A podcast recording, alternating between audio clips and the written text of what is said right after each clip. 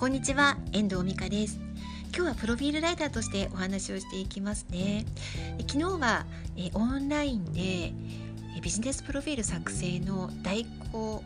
そのためのインタビューをやっておりました。昨日 Zoom を使って2時間ぐらいのお話を伺うことになったんですね。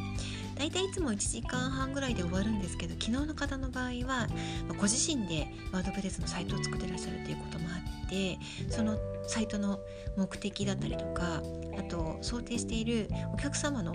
お客様層みたいなところもゆっくり伺って定めていくような作業にもなったのでね少しあの長くなってしまったんですけれどもやっぱりプロフィールを書く時っていうのはてほしいお客様像を明確にしていかないとやっぱり書きづらいんですよね。何をする目的のサイトでどんな方に来ていただきたいのかっていうところをあの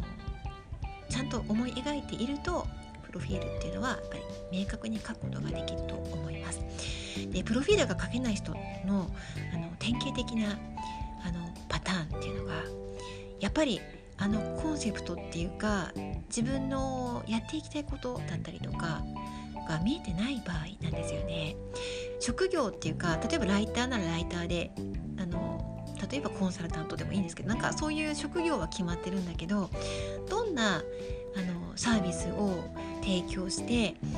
どんな方に来ていただきたいのかっていうところが定まってないと定まっている人は早いんですよ。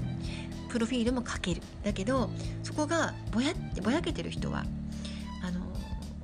結局書けないんですよね。っていうことは私のところにご依頼がある場合っていうのはほほとんどそういうあのぼやけている人があのご依頼いただくっていうこともやっぱりあるんですよね。もちろんあのお時間がなくて忙しくて書けないので美香さんに書いてほしいとかあのプロに書いてもらったらもっと違うかもっていうところでご依頼いただくことも多いんですけど書けないっていうふうに悩んでいらっしゃる方の場合っていうのは往々にしてあるのがさっきみたいなその自分の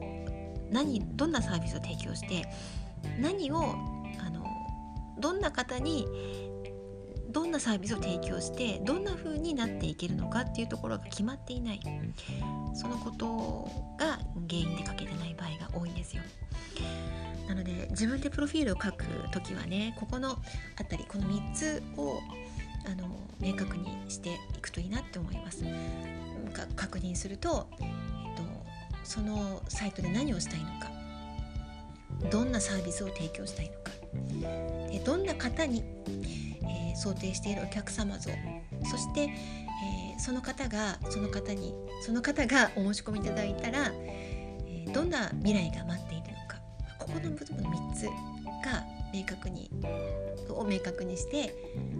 おいてほしいなって思います。そしたらあっという間に書けるんです。決まってる人のインタビューってあっという間に終わっちゃうんですよね。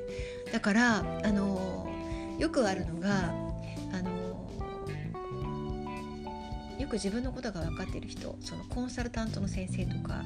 もう明確にこれって決まってる人っていうのは30分ぐらいでインタビューって終わっちゃうことあるんですよね。書けるんだろうかって思っちゃうんだけど書けるんですよ。やっぱりあの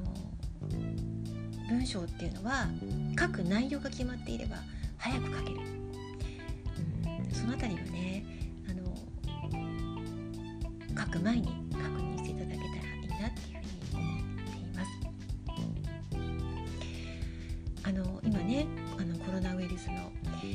症の拡大によってあのなかなか外出もできない